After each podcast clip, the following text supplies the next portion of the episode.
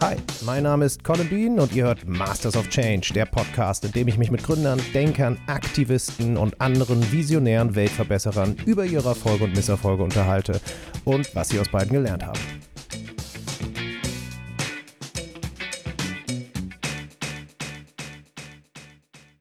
Hi zusammen, Colin hier. Überrascht mich zu hören? Zu Recht, denn eigentlich ist ja Staffelpause. Ich arbeite gerade daran, eine zweite Staffel auf den Weg zu bringen, aber da das noch eine Weile dauern wird, habe ich ein kleines Special vorbereitet, in dem alle GesprächspartnerInnen der ersten Staffel zu einer Frage etwas sagen. Doch bevor wir damit anfangen, noch ein kurzer Hinweis in eigener Sache.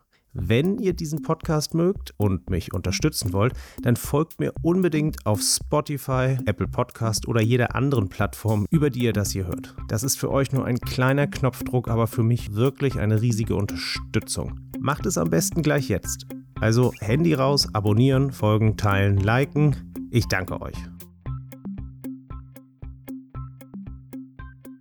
In diesem kurzen Special soll es um eine kleine Sache gehen nämlich nur um ein Wort. Und dieses Wort spielt im Kern auf solche Menschen an, die humanistische, altruistische oder auch religiös mitmenschliche Lebensziele und Argumente höher stellen als rein utilitaristische, also nutzengetriebene Ziele.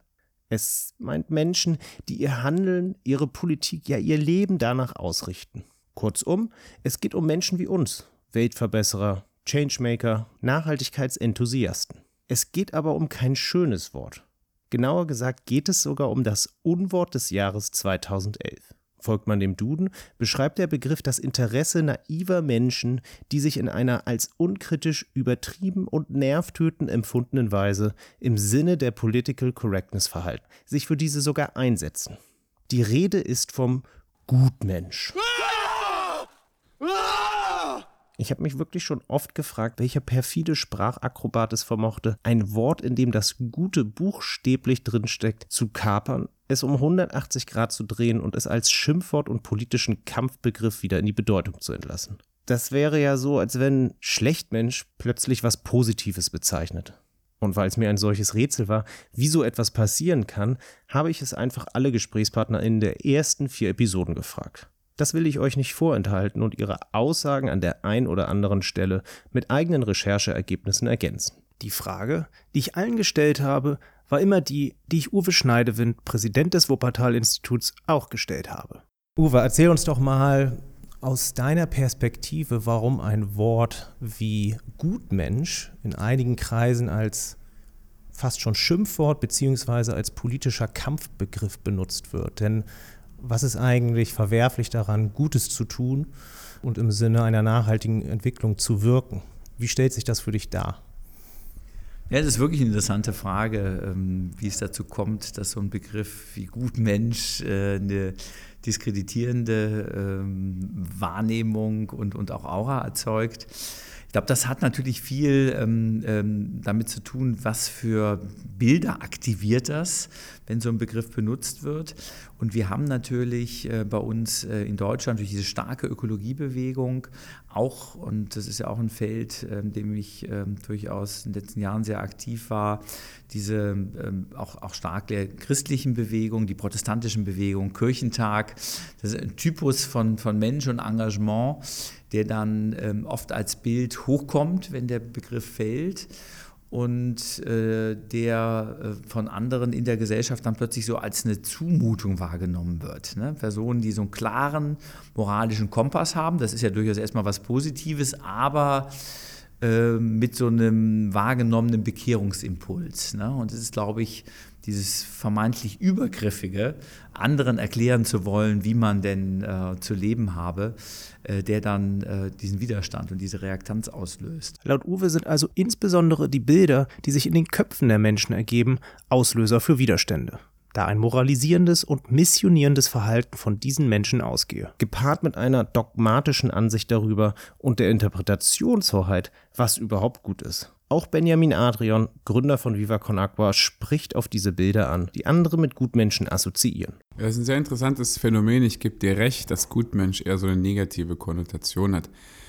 Ich glaube, zum einen ist es vielleicht immer noch so ein bisschen diese alte Idee, dass sozial engagierte Menschen oder äh, Menschen, die so einen so eine gute Motivation haben, was zu machen, dass die vielleicht immer noch sehr stark mit so diesen Birkenstock tragenden, oh, ich habe heute auch Birkenstock an, fällt mir gerade auf, aber mit so Strickpulli-mäßigen äh, Langweilern irgendwie assoziiert werden, die halt vielleicht realitätsfremd versuchen, irgendeine Utopie hinterher zu rennen, die gar nicht realisierbar ist oder sowas. Ich glaube, es ist zudem auch einfach ein Mittel von den Menschen, die selber nicht so eine Idee haben, wie sie was Gutes oder was Positives generieren können, sozusagen die Gutmenschen in Anführungszeichen, so in eine Ecke zu stellen, dass sie, dass sie halt diskreditiert werden und nicht wirklich ernst genommen werden. Also Comfort ist, glaube ich, da auch der ganz richtige Begriff, den du gerade verwendet hast, weil ich denke, es ist auch ein Mittel dafür, die Menschen einfach so abzukanzeln oder sie oder das so ein bisschen nicht ernst zu nehmen. Ja, es ist ja so ein bisschen so, ach, das, das kann man ja eh nicht ernst nehmen und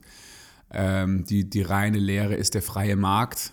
Die Gutmenschen haben doch eh keine Ahnung, so mäßig. Das schwingt für mich da so ein bisschen mit.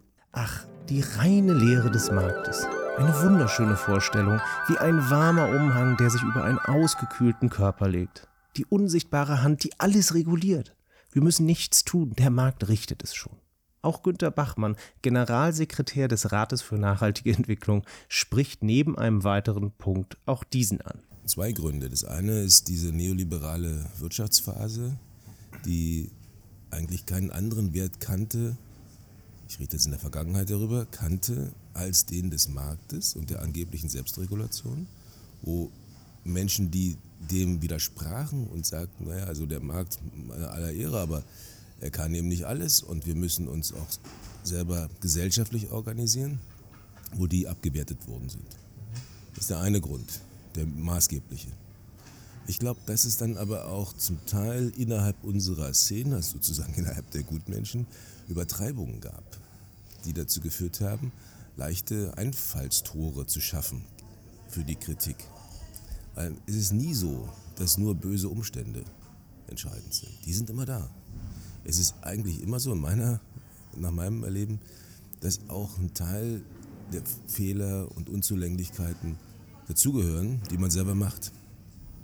Die darf man aber nicht in den Vordergrund stellen. Die muss man wissen, muss sie auch ändern wollen, aber die dürfen nicht äh, der maßgebliche Gegner sein. Das ist äh, doch die Struktur unserer Welt, wie sie ist, die zu nicht nachhaltigen Trends führt, unter der nicht nur wir hier in Deutschland leiden, sondern weltweit die Menschen leiden. Ein weiteres Einfallstor für Kritik zeigt sich oft an den Reaktionen, die entstehen, wenn jemand nachdrücklich auf ein Problem hinweist und selbst entsprechend handelt, dies aber noch nicht in voller Konsequenz tut. Dann wird die Kritik immer besonders laut. Also der Vegetarier, der vom Fleischesser kritisiert wird, weil er Lederschuhe trägt. Der Klimaschützer, der selbst schon mal geflogen ist. Der Fairtrade-Modeunternehmer, der eine konventionelle Jeans trägt. Da ist die Aufregung dann teils viel größer als beim Nichtstun. Dabei sollte eigentlich das Prinzip gelten, gut, besser, am besten. Mache ich eine Sache also gut oder besser, ist das nicht schlecht. Sprich, es ist besser, Flexitarier zu sein als keiner, auch wenn ich an der einen oder anderen Stelle noch Ausbaubedarf habe. Dennoch wird den Gutmenschen gerne unterstellt, sie würden es gut meinen, aber schlecht machen, wie es Benny vorhin schon erwähnte. So haben gute Menschen zwar gute Absichten, sie wollen Probleme lösen, die Welt verbessern, aber ihre Handlungen, Meinungen und Mittel werden als zweifelhaft oder unnütz betrachtet. Und wieso sollten wir überhaupt etwas ändern? Wir leben doch in der besten Zeit, die die Menschheit je gesehen hat. Es gibt so viele Aspekte, die sich dramatisch verbessert haben. Aber daraus erwächst auch eine Gefahr, wie Sina Trinkwalder veranschaulicht. Letzten Endes leben wir meines Erachtens in einer Welt, die, wenn wir sie jetzt mal ganz global sehen und rein nüchtern betrachtet sehen, äh, die beste aller Zeiten ist. Ja, wir haben die Armut mehr als halbiert, immer mehr Menschen können lesen und schreiben. Wir leben seit 70 Jahren in Frieden, ja, wir leben in demokratischen Verhältnissen, aber genau das ist auch das Problem, weil wir nie eine Not erfahren haben. Ähm, verhält es sich folgendermaßen, dass wir auch glauben, nichts dafür tun zu müssen. Und dann beginnt nämlich genau die Problematik, dass diejenigen, die das schon erkannt haben, dass wir was tun müssen, uns sozial engagieren, weil sonst kippen wir runter, weil wir am Ende des Kapitalismus sind, also das ist unbestritten, dass die dann eben beschimpft werden mit dem Wort Gutmensch oder aber sich das dann auch umdreht, dass diejenigen, die erkannt haben, dass sie was tun müssen, ökologisch und sozial, äh, sich sogar als Gutmensch selbst bezeichnen. Ja, das aber eher, glaube ich, suffisanter Natur. Sina weist zudem darauf hin, dass natürlich das Wort Gutmensch an sich eigentlich gar kein so ein schönes ist, ja, weil es aus einer Zeit kommt, die wir alle bitte wieder zu vermeiden wissen, sprich äh, aus der Nazi-Zeit ursprünglich. Diese Annahme, die Herkunft des Wortes läge in der NS-Zeit, ist zwar weit verbreitet, aber ich habe bei meinen Recherchen herausgefunden, dass das Duisburger Institut für Sprach- und Sozialforschung der These ausdrücklich widersprach. Entsprechenden Behauptungen sei man nachgegangen, jedoch waren sie haltlos. Dennoch hat Sina in gewisser Weise recht, denn das Unwort wird vor allem in rechtspopulistischen und rechtsextremkreisen verwendet. Es wird hier gerne als eine Art Code genutzt. Die Pilotologin Katrin Auer benennt in einer diskursanalytischen Studie Themen der politischen Rechten, über die man angeblich und aufgrund der Political Correctness, die ja vom Gutmenschen ausginge, nicht mehr laut und öffentlich reden könne, ohne dem Terror der Gutmenschen zum Opfer zu fallen. Die so ausgemachten Gutmenschen werden in solchen Kontexten bildhaft oft als keulenschwingt dargestellt. Da bekommt man dann eine übergebraten mit der Moralkeule oder mit der Rassismuskeule. Ein häufig zu beobachtender Mechanismus, der ein Feindbild und eine Tabusituation schaffen soll, in der insbesondere frauenfeindliche, rassistische und antisemitische Äußerungen als rebellisch und tabubrechend erscheinen. Man stemme sich gegen die übertriebene Political Correctness des Gutmenschentums auf. Vor diesem Hintergrund fällt es natürlich schwer, das Wort überhaupt noch zu nutzen. Auch wenn es doch buchstäblich das Gute in sich trägt. Dennoch möchte man irgendwie ungern die Bedeutungshoheit für ein Wort denjenigen überlassen, die mit ihren politischen Haltungen, Werten und Weltbildern gegen alles verstoßen, was sich in der konsequenten Verlängerung der Menschenrechte, sprich einer nachhaltigen Entwicklung, widerspiegelt. Doch ein übermäßiger Gebrauch eines Wortes von den falschen Menschen macht es vielleicht einfach unbrauchbar. Man kann diesem Umstand aber auch mit einem gewissen Sarkasmus begegnen, wie es die Toten Hosen machten, als sie ein T-Shirt druckten, auf dem stand Gutmensch, no one likes us, we don't care. Oder man hält es wie Günter Bachmann, der auf meine Frage nach dem Schimpfwort Gutmensch antwortet. In meiner Welt ist es kein Schimpfwort. Es gibt immer verschiedene Welten.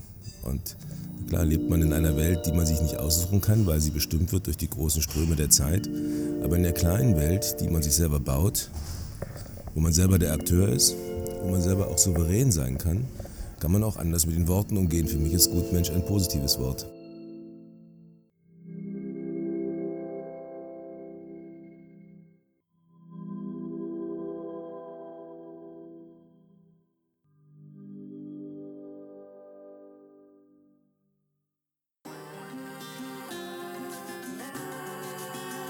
Und das war es auch schon, das kurze Special zum Wort Gutmensch. Ganz unwissenschaftlich habe ich viele der Hintergrundinformationen dafür aus einem entsprechenden Wikipedia-Artikel, den ich in den Show Notes verlinke. Masters of Change wird produziert und gehostet von mir, Colin Bean. Die Musik für die heutige Folge stammt von Silent Partner, Wayne Jones, Twin Musicom, Jesse Gallagher und Otis McDonald. Und ein letztes Mal. Wenn euch Masters of Change gefällt, dann abonniert den Podcast. Das ist nur ein kleiner Knopfdruck für euch, aber eine riesige Unterstützung für mich. Erzählt euren Freunden von Masters of Change oder teilt diese Folge in euren Netzwerken. Ich danke euch fürs Zuhören und hoffe, wir hören uns bei einer zweiten Staffel.